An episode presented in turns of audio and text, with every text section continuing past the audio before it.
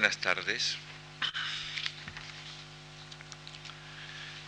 He hecho que distribuyeran una fotocopia del poema que últimamente don Ramón Menéndez Pidal llamaba Siesta de Abril, recordando un poema de Zorrilla del mismo título, y que primitivamente él también había titulado Razón de amor con los de nuestros del agua y el vino. Para ese nuevo título, esta es una anécdota para empezar.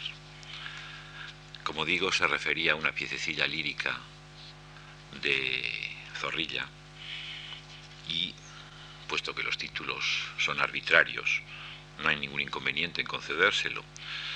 Más discutible es que ya visto en la perspectiva de la tradición poética española moderna y contemporánea, si siesta de amor nos lleva a Zorrilla, razón de amor nos lleva a un título mucho más interesante, el de Salinas, el de Pedro Salinas, que no de otro lugar que de el título que había puesto Menéndez Pidal a este poema en 1905, sacó el título del segundo conjunto de poemas del ciclo amoroso que abre la voz a ti de vida, que a su vez es otra cita, como bien saben ustedes, es Garcilaso, y aún no se me figura que me toca a que este oficio solamente en vida, mas con la lengua fría y muerta en la boca, he de mover la voz a ti de vida. Y no estoy muy seguro de que vayamos a utilizar este texto tanto como en un cierto momento pensé yo al encargar las fotocopias porque la verdad es que hoy he venido sin papeles. He venido sin papeles porque eran demasiados. Yo les he presentado a lo largo de tres días algunos aspectos de los orígenes de la literatura española tan rigurosamente, en el sentido originario, que prácticamente no teníamos textos, sino situaciones dentro de las cuales colocar unos posibles textos. En la prehistoria de las gestas que les ilustraba, no pertenece a la época del cantar del Cid, sino a la anterior, y salvo en versiones muy tardías y por consiguiente muy alejadas de las versiones primitivas, no nos permite conocer la materialidad de los versos en que el cantar de los infantes de Salas o de el romance del infante García se encarnaban.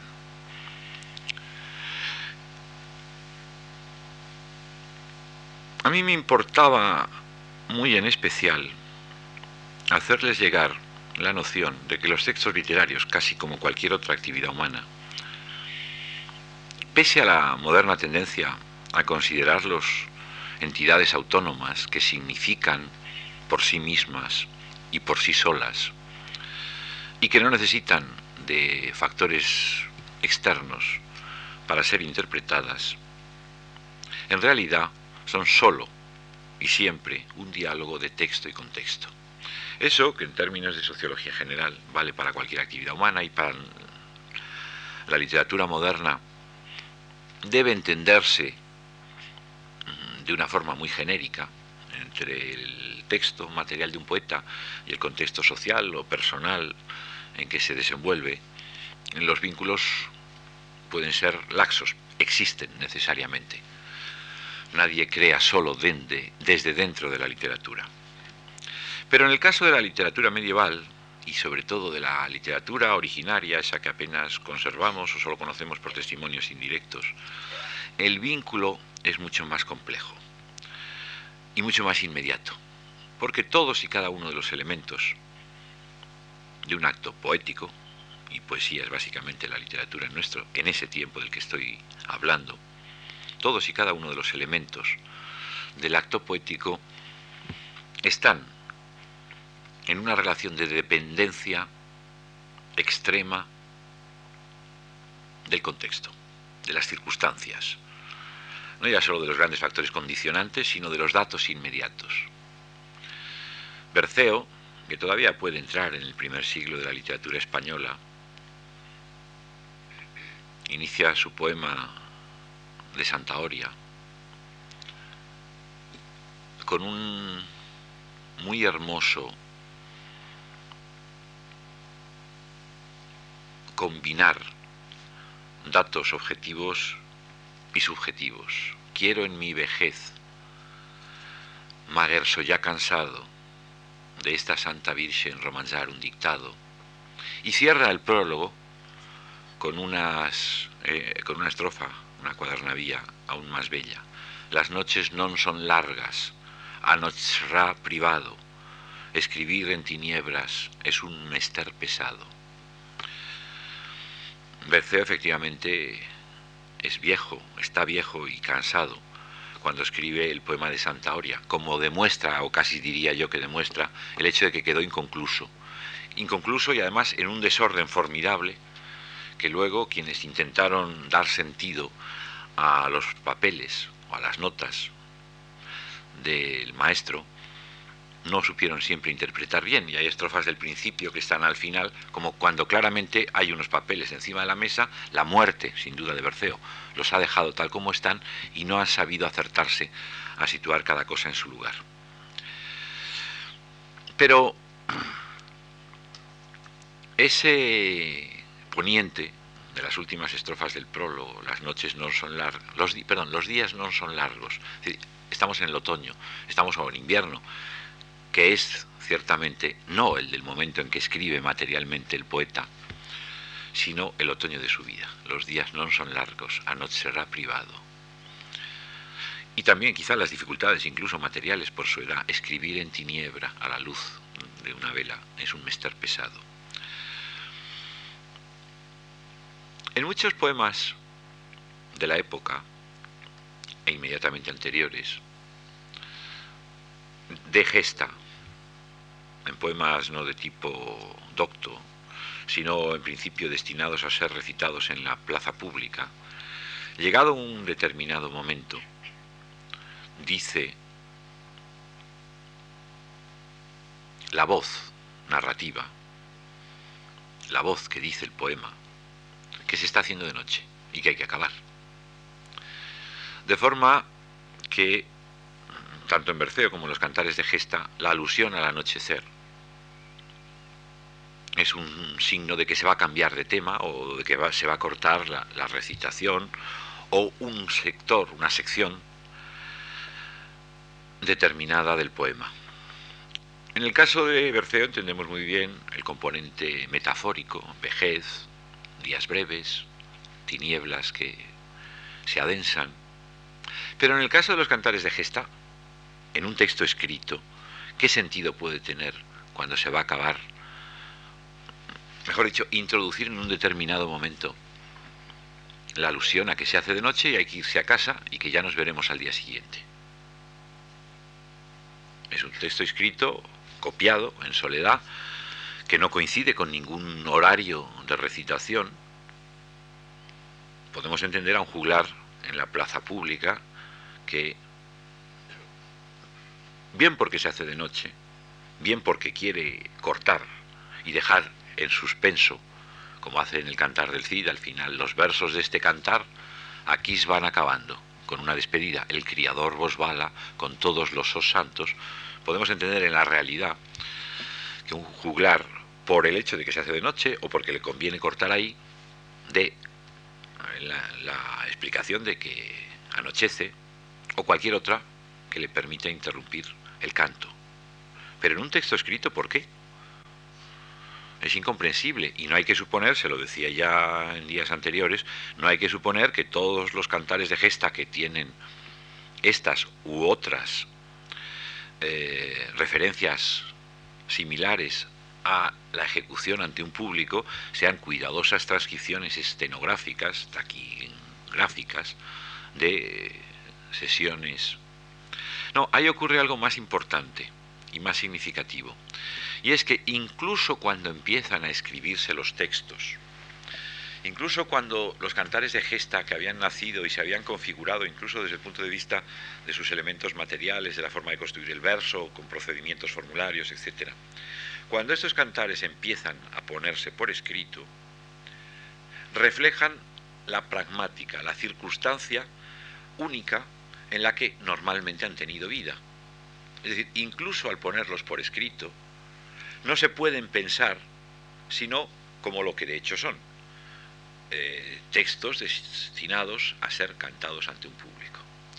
Y ese es un fenómeno muy conocido y casi diría que, permanente en las transiciones entre unos estilos literarios o formas de transmisión y otros.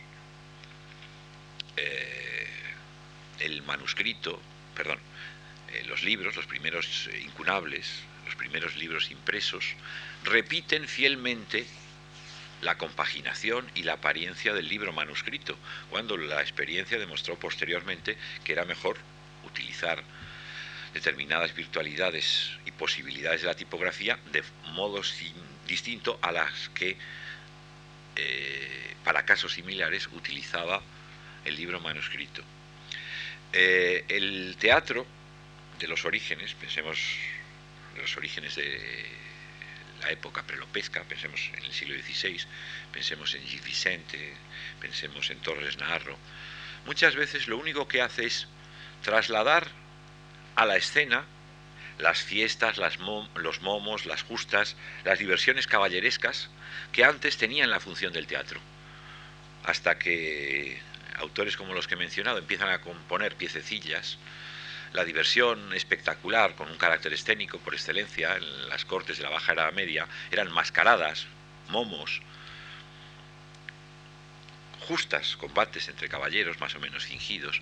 Bueno, pues la primera idea es trasladar esos usos eh, cortesanos espectaculares a el género nuevo. El género nuevo viene condicionado por el anterior.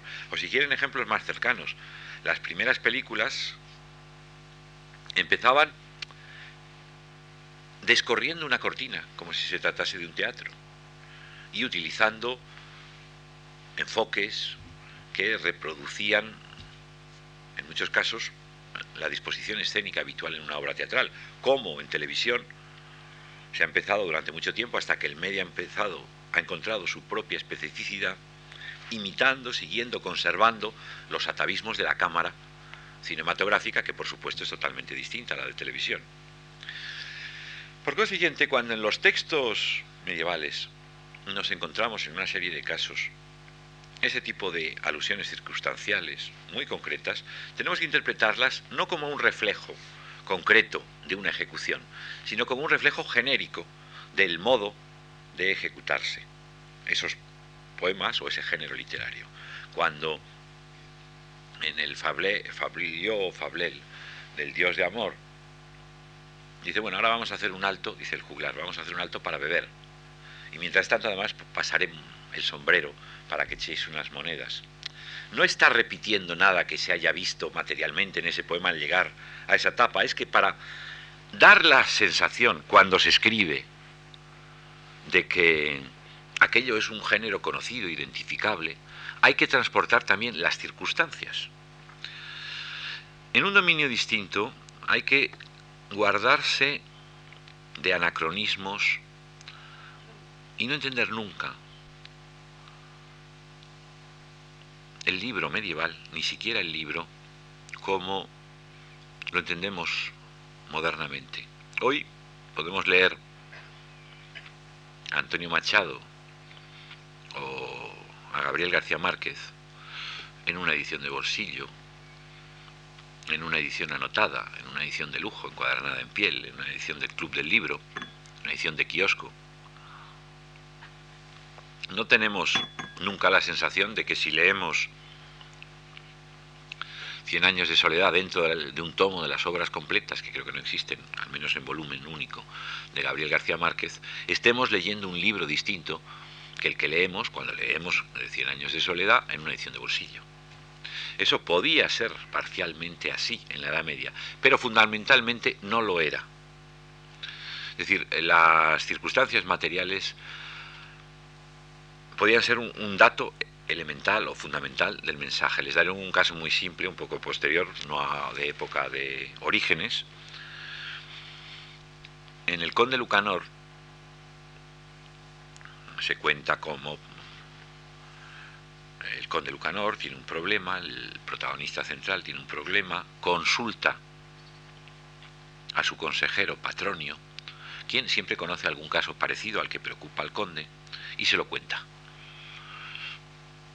Y después de contárselo, el conde ve que aquel es un buen eh, ejemplo, una buena advertencia, manda que el ejemplo Patronio se escriba en un libro y a continuación los códices dicen, y la historia de este ejemplo es esta que se sigue. Que no se había entendido hasta que lo apuntó María Rosalida y me parece que fue María Rosalida. No, perdón, María Rosalida se equivocó de, de al contrario. Fue José Manuel Bleco a quien llamó por primera vez la atención sobre ese particular. Lo que quería decir esa frase final. En la historia de este ejemplo es esta que se sigue. Historia quiere decir, entre otras cosas, ilustración. Y sobre todo se refiere a las viñetas como de cómic, a las historias que se ponen en, eh, en, las sepulturas, por ejemplo, hay muchas historias donde se ponen momentos de la vida del difunto o de su entierro, una sucesión de viñetas, un retablo que cuenta una historia es una historia también. Por consiguiente, después de que Patronio cuente el cuento, el conde manda escribirlo en el prólogo y escriba unos versillos que resumen su moraleja, lo que se seguía en el manuscrito era un tebeo, además, aunque no lo conocemos ni lo hemos visto nunca, creo yo que es muy fácil de saber cómo era, porque casi todo lo que hace don Juan Manuel está inspirado por eh, el proceder de su tío Alfonso el Sabio. Y conocemos, en particular en la obra de Alfonso el Sabio, unas cantigas en el llamado de Códice de las Historias, que después de la transcripción de cada cantiga, en los términos en que enseguida digo, trae una página con seis viñetas que dan la versión plástica del ejemplo y vuelvo enseguida a las cantigas. Pero ustedes creen que don Juan Manuel creería que nosotros hemos leído el Conde Lucanor si no vemos al mismo tiempo el texto y las imágenes. Para él formaban un conjunto único, texto del ejemplo y historia que lo seguía.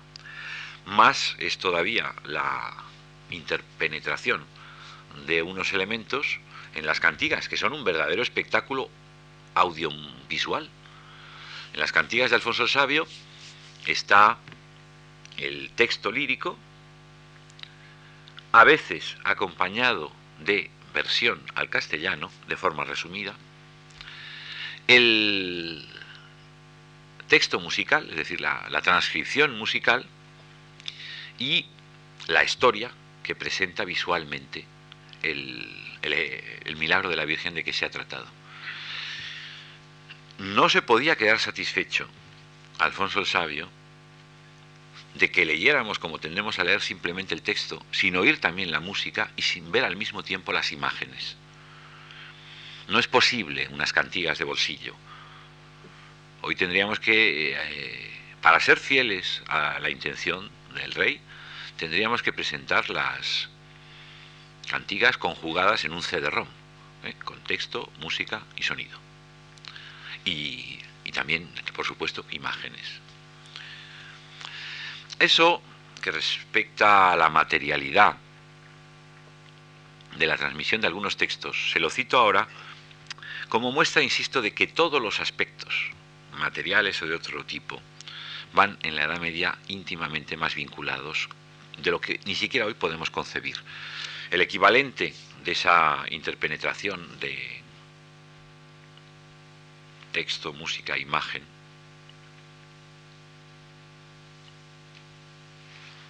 en la literatura oral es esa relación con el público. Pero es que además en esto, y, me viene a la cabeza el ejemplo que me fuerza a volver un momento atrás, la Edad Media inventó muchos procedimientos para vincular entre sí elementos todos artísticos en torno a un texto literario. Nosotros no pensamos de un torneo, de una justa, de un combate entre caballeros como literatura. Ellos sí. Ellos, los caballeros, escenifican hazañas leídas en los libros de caballerías con una minuciosísima ornamentación, repitiendo punto por punto los detalles de los libros de caballerías o de los román que les entretienen. Y no hablo de la Alta Edad Media, donde en realidad tampoco existía la caballería, ni del otoño de la Edad Media. Hablo de Carlos V todavía, o de Felipe IV. Eh, Carlos V organiza el, sitio del, el paso del sitio peligroso, calcado a ratos literalmente de la Amadís. Y en la corte de Felipe IV se representa la gloria de Niquea tomada del Esplandián. Y eso es literatura. Eso es literatura en movimiento, animada, con intervenciones, con creaciones.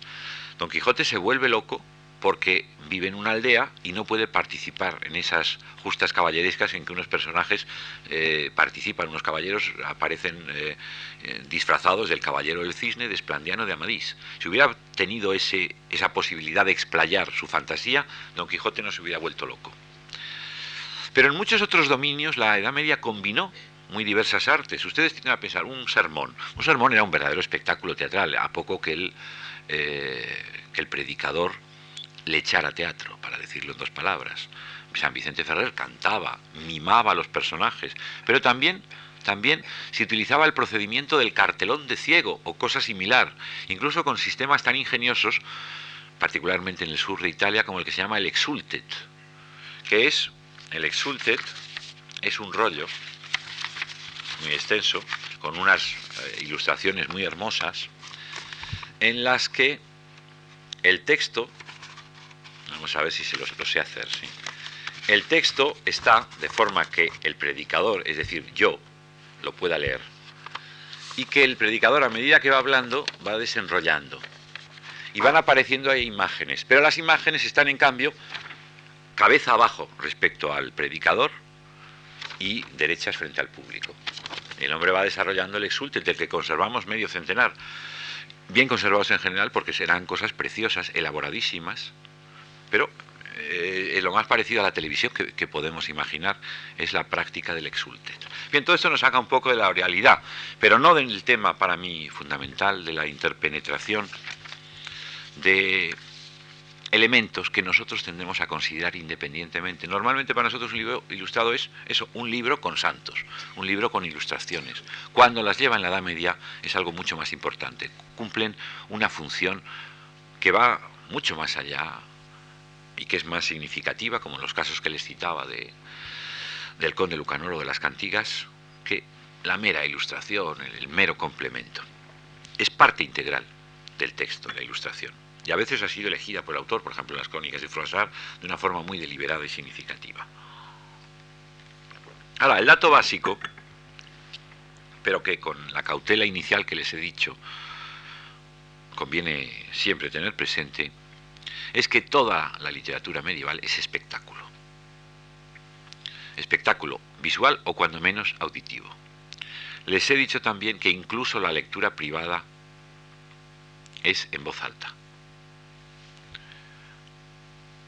La forma normal de leer, desde la antigüedad, es en voz alta, por varias razones. Una de ellas porque los manuscritos no llevan puntuación y hay que ponérsela con el ritmo de la voz. manuscrito eh, de un texto latino, clásico, conservamos muy pocos, pero algunos sí, enunciales, sin espacio entre las palabras y sin puntuación, pide una medida de interpretación, que solo lo puede dar trasladar el texto a las circunstancias de la oralidad. Y eso se mantiene en vigor pues prácticamente hasta el siglo XVIII, que la lectura sea en voz alta. Lo primero que se hacía al estudiar un texto, por otra parte, era leerlo en voz alta por varias razones. Así los estudiantes, en un aula estoy hablando, ajustaban las diferencias que podía haber y que normalmente había entre los manuscritos de la Eneida que estuvieran comentando, de la Odisea o del libro de que se tratara, y otro para darle un primer sentido. Yo todavía, y seguramente algunos de ustedes, hemos estudiado latín en la escuela, lea, ordene y traduzca, ¿eh? siguiendo la, la pauta triple que el profesor dice, lea, ordene y traduzca. Y así lo hacíamos. Y de todo ello ha quedado largo rasgo en la, en la literatura. Es muy conocido el soneto de Quevedo, retirado en la paz de estos desiertos, con pocos pero, con pocos pero buenos libros juntos, ando en conversación con los difuntos y con mis ojos oigo hablar los muertos. Nos parece una fantasía atrevida, una imagen osada. es casi una descripción material. Ando en conversación con los difuntos. Lo decía ya Séneca, mi cum libellis sermo plurimus est. Yo acostumbro a hablar con los libros, porque efectivamente con el libro se habla. De ahí la experiencia, Petrarca es muy amigo además, a, su vez de, tomar este, este planteamiento del libro como conversación y encarnar a los personajes, a los autores de los libros, de forma que eh, Petrarca le escribe una carta a Cicerón, otra carta a Virgilio, contestando a lo que ellos le han dicho, en la esperanza de que ellos le lean. Y tiene un diálogo, el secretum, el secreto conflicto curarum miarum, en que habla con San Agustín, como tanto habló, leyéndolo. O eh, en versión anecdótica, una vez está trabajando con un Cicerón grande, se le cae, le da en, el, en el pie y dice, Cicerón, ¿por qué me haces esto? Eh, ya está el libro encarnado totalmente. Pero esto tiene una consecuencia literaria diré que estrictamente poética muy fuerte. Y es que o los artificios de tipo fonético o las eh, figuras sintácticas por repetición, por contraste, etc., son perceptibles a través del oído o no tienen significado ni funcionalidad alguna. Todos los libros se leen en voz alta y en público normalmente. Es una operación, la de asistir a un espectáculo, dicho sea de paso, que hasta muy muy recientemente, solo por excepción, hemos practicado en solitario hasta que ha llegado el vídeo, la televisión, pero nunca ha sido muy normal irse al teatro o al cine solo, siempre se ha ido acompañado, ha sido un acto social. La lectura era también, eh, casi en esa misma medida, un acto social. Piensen ustedes en aquel capítulo del Quijote, donde el ventero, Palomeque, dice que han quedado ahí unos libros que lo llevan los segadores.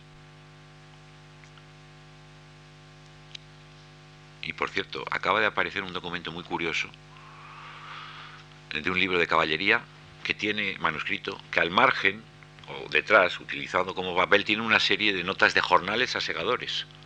Podría ser perfectamente el que utilizaban en la venta del ventero Palomeque, idealmente, claro está. Bueno, entonces siempre hay alguno de los segadores que sabe leer y entonces nos sentamos en torno a él, él lee y dice y nos quita mil preocupaciones. Y cada cual va diciendo lo que a él le gusta. Dice, a mí me gusta el ventero, dice, a mí me gustan las batallas. La hija dice, no, a mí me gusta cuando están la madre, la dama con el caballero gozándose de un, debajo de un árbol y está la, la criada, la doncella, vigilando que no llegue nadie. Y cada cual tiene su elemento preferido. Y eso es muy importante tenerlo en cuenta, que la lectura colectiva supone también la introducción de materiales para diversos tipos de lectores. Hoy, en los libros de caballería, género que yo detesto, dicho sea de paso, que me aburre a morir, nunca he podido leer un libro de caballerías entero, ni siquiera la Madrid, sobre el que he escrito, pero no, lo he leído. Me las he arreglado con lo que he podido. Pues claro, nos aburren que nos matan las descripciones de torneos, por ejemplo, y las descripciones de, de carruajes, de vestiduras, pero es que a mí me aburren exactamente igual las descripciones de los partidos de fútbol, porque no me interesan, no lo, sigo, pero tienen ese mismo detalle de precisión de la crónica de un espectáculo deportivo, y para eso se hacen. Y las eh, lujosas vestiduras que tan prolijamente se describen en los libros de caballerías van destinados a otro sector del público, exactamente el que esperaría leer eso en el Ola o en cualquier eh, papelucho similar. Y hay que saber distinguir lo que es composición literaria, vamos a decirlo así, lo que es funcional, y lo que se destina a satisfacer el gusto precisamente de un determinado género de lectores. Y decía, leer un libro es muy distinto que oírlo. Leer un libro en lectura solitaria, incluso en voz alta, supone la posibilidad de volver atrás, de perder un elemento y buscar unas páginas más arriba o más abajo, según se mire, y encontrar el cabo suelto. Y supone, por consiguiente, un tipo de composición, solo por lo que se refiere a la estructura narrativa, mucho más económico, mucho más preciso. Hay elementos que volverán cuando se continúe la lectura, pero que pueden haberse insinuado muy ligeramente, es aquella frase de Chekhov, de la que luego se ha abusado, se ha usado y abusado, pero que yo me precio haber sido el primero que cito en España.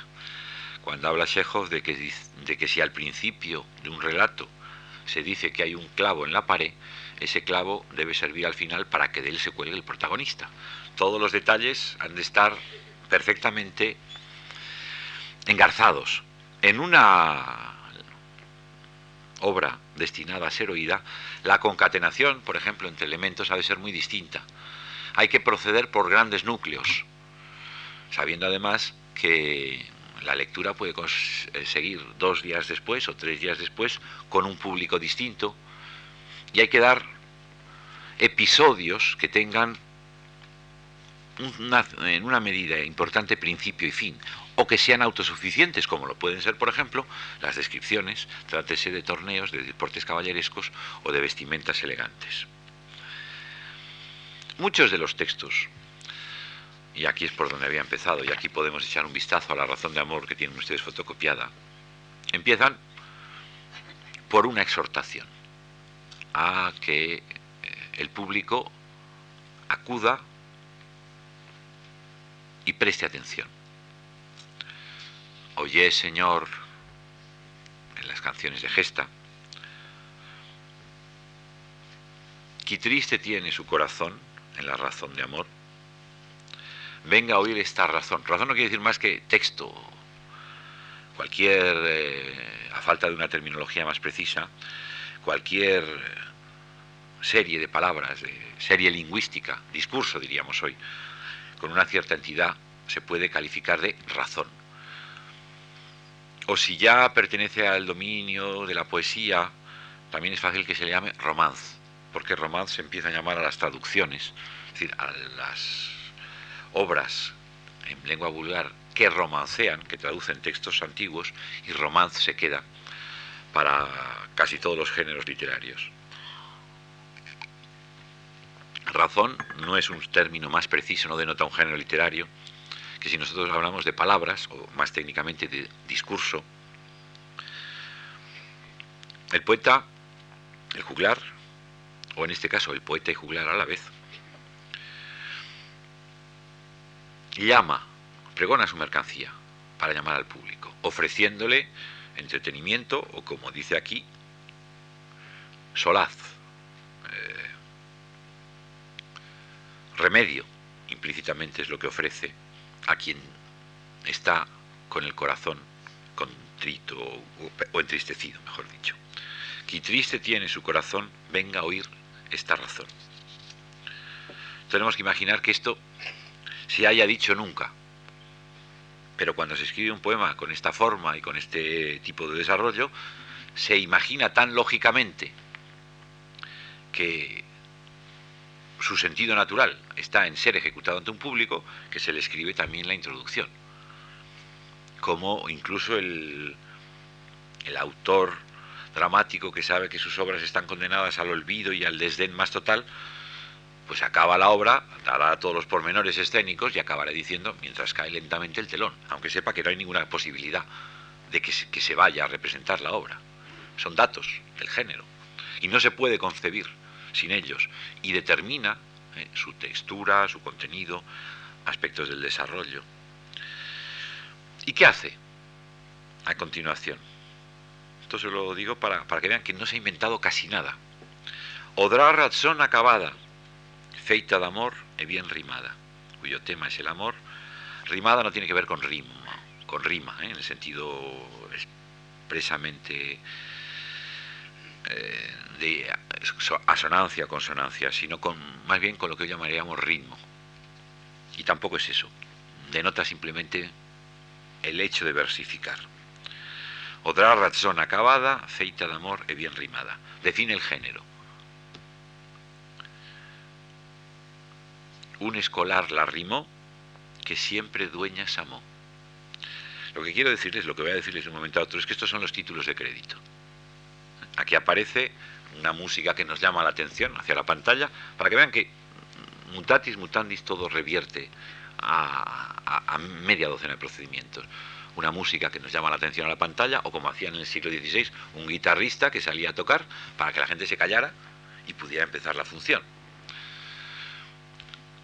Una definición genérica, película, comedia o cosa similar, incluso algo que más o menos implica un título, Odra razón acabada feita de y los títulos de crédito con la presentación del autor. Y aquí también, indirectamente, del intérprete, porque resultan ser, después lo sabremos, uno y el mismo.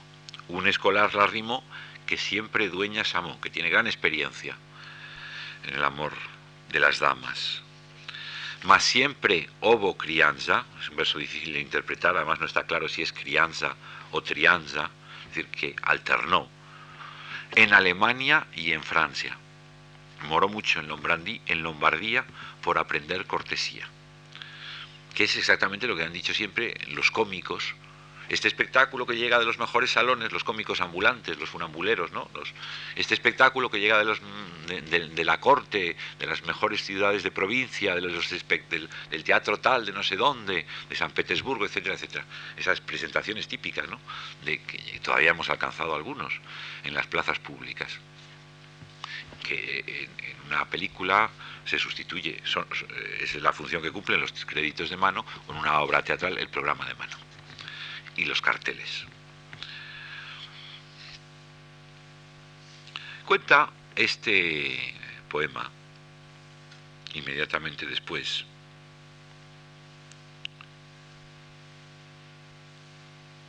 una aventura maravillosa. En el mes de abril, después de llantar, estaba sobre un olivar, está descansando, en abril, es decir, en pleno verano en el hervor del verano, como enseguida verán. En la Edad Media tenían cinco estaciones, no cuatro. Y distinguían muy bien. Maravilloso. Aunque la magia se alude, como enseguida verán específicamente. Entre cimas de un manzanar, en lo alto de un manzano, hay un vaso de plata lleno de vino, vino bermejo y fino, vino tinto. Y por cierto, ¿cómo sabe este hombre que es vino, pues luego lo explica. Cubierto era de tal mesura, no lo tocas la calentura. La obsesión del, calor en este momento, en, este poema es llamativa.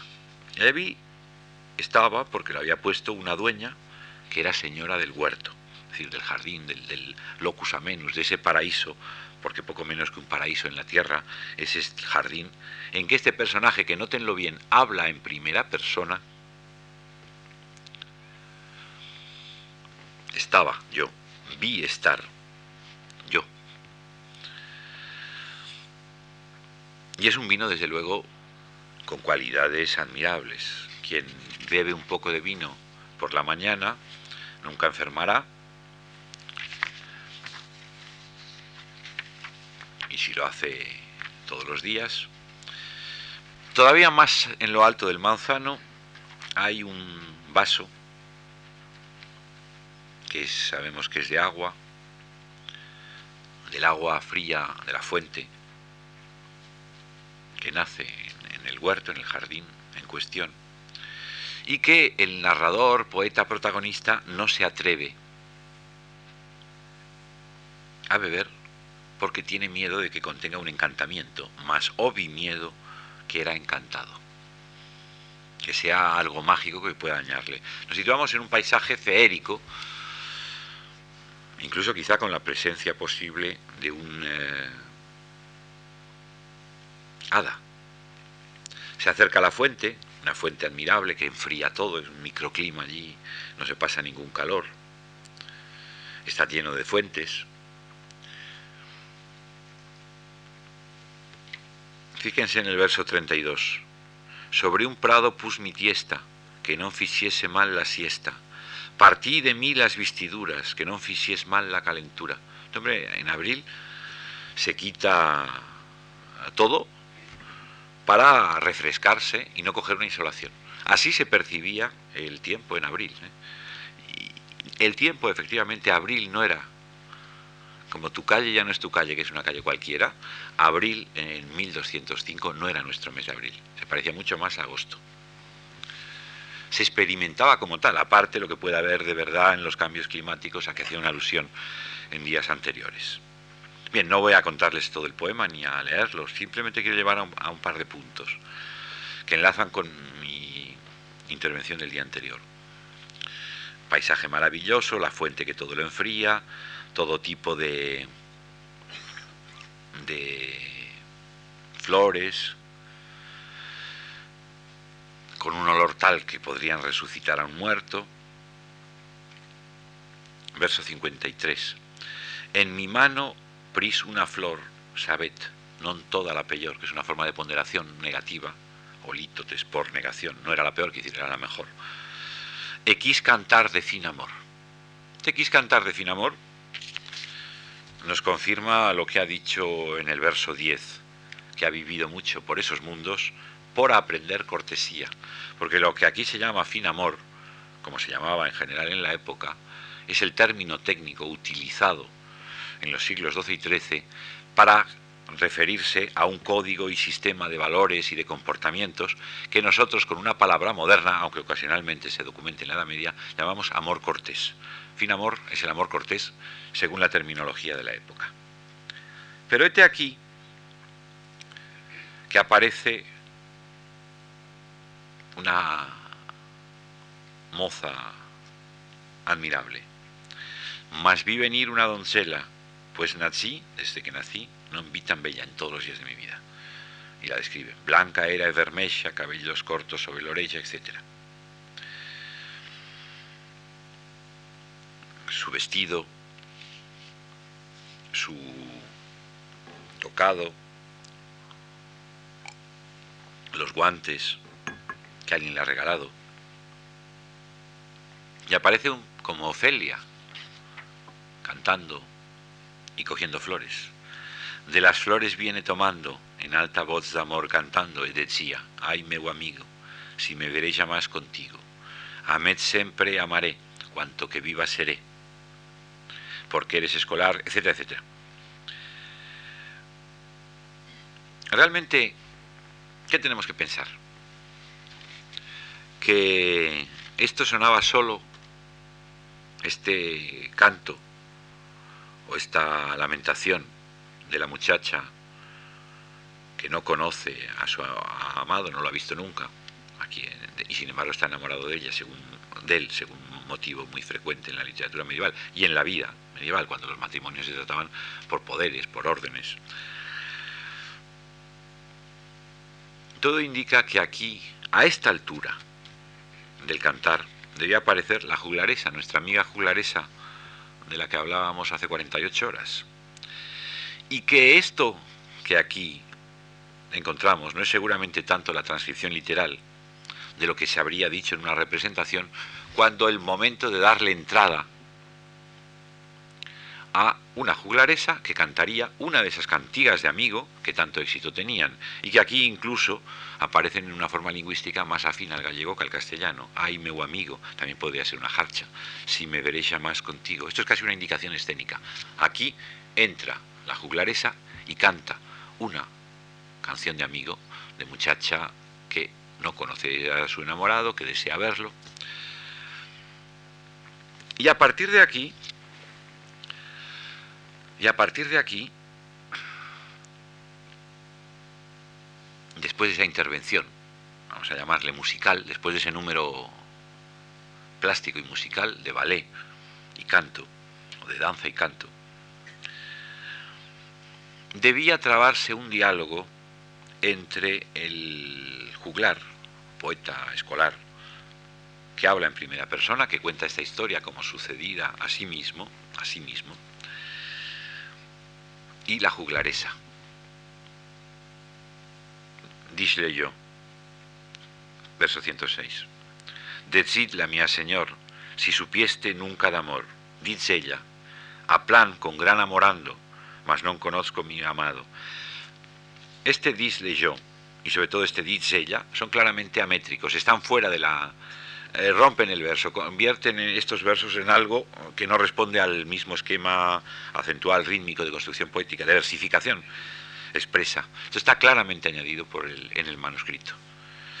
En el original seguramente casi diría que en el tipo de poema, mejor dicho, en el tipo de poema que éste refleja por escrito, no había estas indicaciones narrativas, disle yo, dice ella, que hacen, por ejemplo, un verso monstruoso, dice ella a plan con gran amorando, sino que simplemente los personajes hablaban entre sí. Hay aquí una escena en que los personajes se reconocen.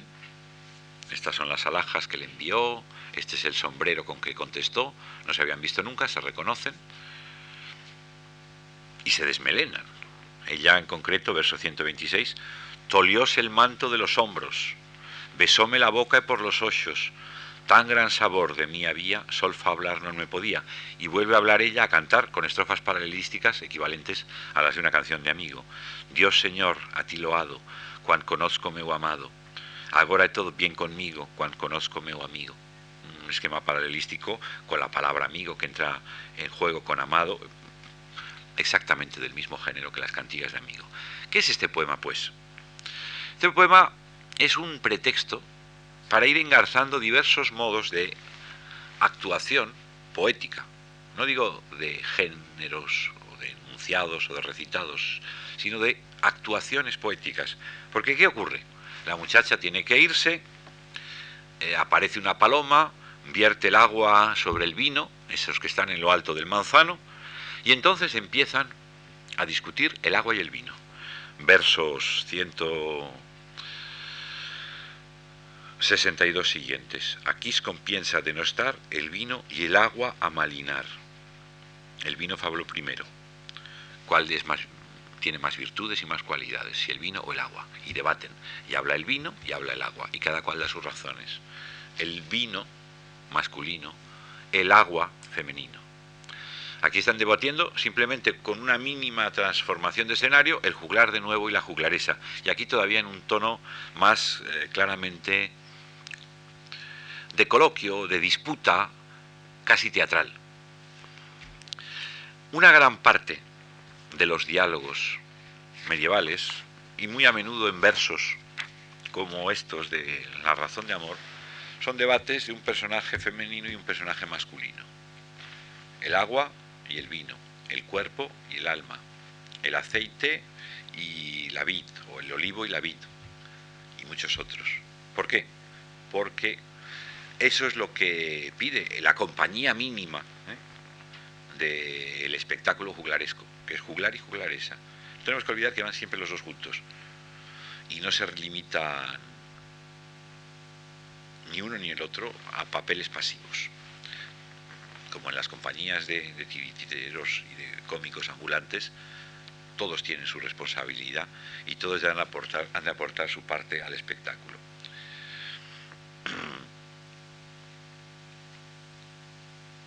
No tenemos textos de la época de orígenes. Este está, si la fechación de don Ramón es buena, vamos a aceptarlo. Este está en sus límites, 1205 pero sí tenemos testimonios como que desde el siglo X en León se celebraba o se ejecutaba, o parece que se ejecutaba, una prosopopeya del agua, el vino y el aceite, que estaba exactamente en la pauta de estos. Y de fechas más, más tardías tenemos algunos diálogos narrativos, ciertamente, pero que en su ejecución oral eran fundamentalmente textos teatrales. La disputa que en la versión castellana o castellano-leonesa, o leonesa simplemente, Menéndez Piral bautizó como Elena y María, es un debate entre dos barraganas, una de un clérigo y otra de un caballero. ¿Cuál de, las dos eh, recibe más atenciones de su amante y cuál de las dos disfruta de una posición social más preeminente, si la barragana del clérigo o la del caballero. Lo normal en estos casos, dicho sea de paso, cuando se da esta disputa, que es un tema, el de la disputatio altercatio filidis et florae, que se difunde a partir de la poesía latina, lo normal en estos casos es que gane naturalmente el amante del clérigo, porque estos poemas los escribían clérigos y tampoco era cuestión de chuparse el dedo y dejar el terreno ¿no? al enemigo. Sin embargo, en la versión española, en esa versión de Elena y María, da por los no está completa, pero por tal como se presentan los datos, da la impresión de que va a ganar la amante del caballero, porque ya se presenta la del clérigo con los datos negativos de la tradición popular, el mal para quien lo vaya a buscar y para la manceba del abad, ¿eh? que es como han acabado tradicionalmente los cuentos. Así le pasa a Lazarillo, ¿no? que acaba casado con la manceba del abad, que es lo peor que le puede pasar. Y el diálogo en cuestión, Elena y María, es de una agitación, de una animación, de un diálogo que recuerda pues las escenas del género chico, de las disputas eh, de, de, las eh, aguardenteras en agua azucarillos y aguardiente, o de las verduleras del mercado de Zaragoza en gigantes y cabezudos, que tiene su precedente en las manos y cojares de Quiñones de Benavente y en una serie de obras del género chico. Y es que es exacto, del, del género chico del siglo de oro, quiero decir. Es que es exactamente ese mismo género. Cada cual a la altura de sus tiempos, pero Elena y María no cumple una función, ni tiene, además, seguramente, cuando quiera que se escribiera, fuera en 1220 o fuera en 1180, que me da igual, ni tiene una función distinta que hacer eh, las delicias, causar el entretenimiento de un público, adaptándose a sus circunstancias del momento, con un espectáculo grato, estaba diciendo, la versión española que llamamos Elena y María es simplemente una de las muchas versiones europeas de ese mismo motivo, pero reflejando el texto literario unas actitudes, unos comportamientos del público, en este caso la proverbial aversión a la manceba del abad, que determina la obra. La obra llegara por donde llegara, vía francés, vía latín, a, los humildes, sin duda, o humildes o humildísimos poetas y juglares que presentan el Elena y María, llegaba con esas pautas normales de mm, victoria del clérigo, sin duda, porque eso es lo, relativo, lo relativamente frecuente, lo, más común y, además en cierto sentido lo único que tiene sentido común, propiamente dicho. En eh, la versión española el público es más poderoso que la fuente. Es decir, la recepción del texto es más poderoso que su origen, se impone. Es uno de los muchos ejemplos multiplicables hasta el infinito, o al menos hasta la cantidad difícilmente cuantificable de obras medievales que conocemos. No podemos leerlas y entenderlas si no las situamos en una pragmática, en un diálogo entre público y eh, ejecutantes, atendiendo a unos determinados factores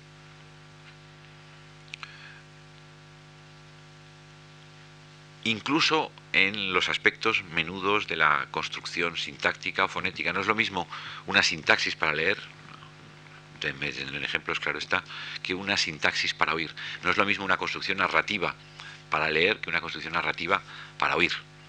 No es lo mismo un texto que en principio se ofrece como una continuidad porque uno puede emprenderlo, emprender su lectura en el momento que le parezca oportuno, como nos ocurre normalmente a nosotros, con las limitaciones de la vida cotidiana, con la mayoría de los libros, y un tipo de lectura, un tipo de experiencia literaria o de experiencia poética que fuerza a desplazarse, como hasta hace poco el cine o el teatro, que fuerza a salir de casa, a comportarse socialmente. Lo mismo que hay una necesidad del público de buscar la obra de una forma extraordinaria, la obra sale también al encuentro del público, de muy diversas formas. En la poesía de improvisación, la poesía de gesta, que más claramente trabaja con elementos formularios, está clarísimo. En muchas ocasiones si el público es de burgueses o es de superior condición. En el Cantar del Cid, por ejemplo, cuando describe las bodas del Cid y las maravillas de cortinajes y de tapices que se ven en el palacio donde se celebran los esponsales, dice el juglar, envidia habría de estar, de ceder y de comer, me parece que es en Palacio. Eso quiere decir que era un público menudo, burgués o de baja condición, porque si no sería casi un insulto decirle a un público aristocrático, noble, de alta fortuna, tendríais envidia estar en el palacio. Por el contrario, cuando en el mismo cantar evoca las penurias de los sitiados en Valencia, lo da por consabido de su auditorio. Mala cosa es, señores, dirigiéndose a él, señores, a ver mengua de pan. El se mujeres verlos morir de hambre, etc. Es decir, podemos muchas veces imaginar cuál es el público por el tipo de alusiones y de referencias. En el mismo cantar del Cid aparece citado un personaje, Diego Tellez de Albarfáñez, insignificante en un solo verso, sin embargo personaje histórico, que salva a las hijas del Cid, las lleva a Gormaz, donde las tratan muy bien todos los de Gormaz. ¿Qué quiere decir todo eso? ¿Por qué ese personaje que sería desconocido en otra tradición? ¿Por qué esa versión del cantar, aparte de otras posibilidades, está destinada muy especialmente al público de San Esteban de Gormaz? Sencillamente y como han hecho también siempre los juglares y los cómicos y quienes actúan ante un público y ellos son itinerantes transeúntes, como hace Maese Pedro en el Quijote, se entera primero de quiénes son los personajes más conocidos del pueblo, de, de algunos elementos de la vida diaria, para sacarlos a relucir con gran familiaridad. En el programa de un juglar, que, bueno, el, esquema o, o el boceto o la reconstrucción imaginativa hacia 1440 de un juglar de esa fecha que publicó Menéndez Pidal, eh, se ve perfectamente que el juglar se ha informado de determinados aspectos de la vida cotidiana para poder insertarlos en el episodio. Concluyo pues llamándoles la atención sobre ese dato esencial. No podemos leer los textos con la asepsia y la distancia medievales, no los podemos leer con la asepsia y la distancia con que leemos los contemporáneos. Tenemos que reconstruir el magma más o menos organizado, más o menos informe, de las vinculaciones entre el texto, el público, la materia eh, escritura, eh, de escritura o las condiciones de recitación y ver muy en particular, para decirlo con una sola palabra, que el poema, el texto literario medieval es siempre acción, es siempre pragmática, es siempre espectáculo. Nos equivocamos muchas veces al hablar de la literatura medieval pensando en ella como poesía, eh, en los términos de la poesía pura de nuestros días. Es siempre poesía, literatura encarnada en personajes, incardinada en situaciones. Es una forma más de vida. Hoy con la experiencia, sobre todo la vanguardia y la disociación del artista de de la vida cotidiana, prosaica, esa es la, palabra que muchas veces lo dice, tendemos a, valorar la literatura como independiente, con un valor propio, como un dominio especial, fuera de la vida. No, en la Edad Media la literatura es sobre todo vida, práctica de la vida. Y yo diré, para acabar, que no me disgustaría que la literatura volviera a ser así. Muchas gracias.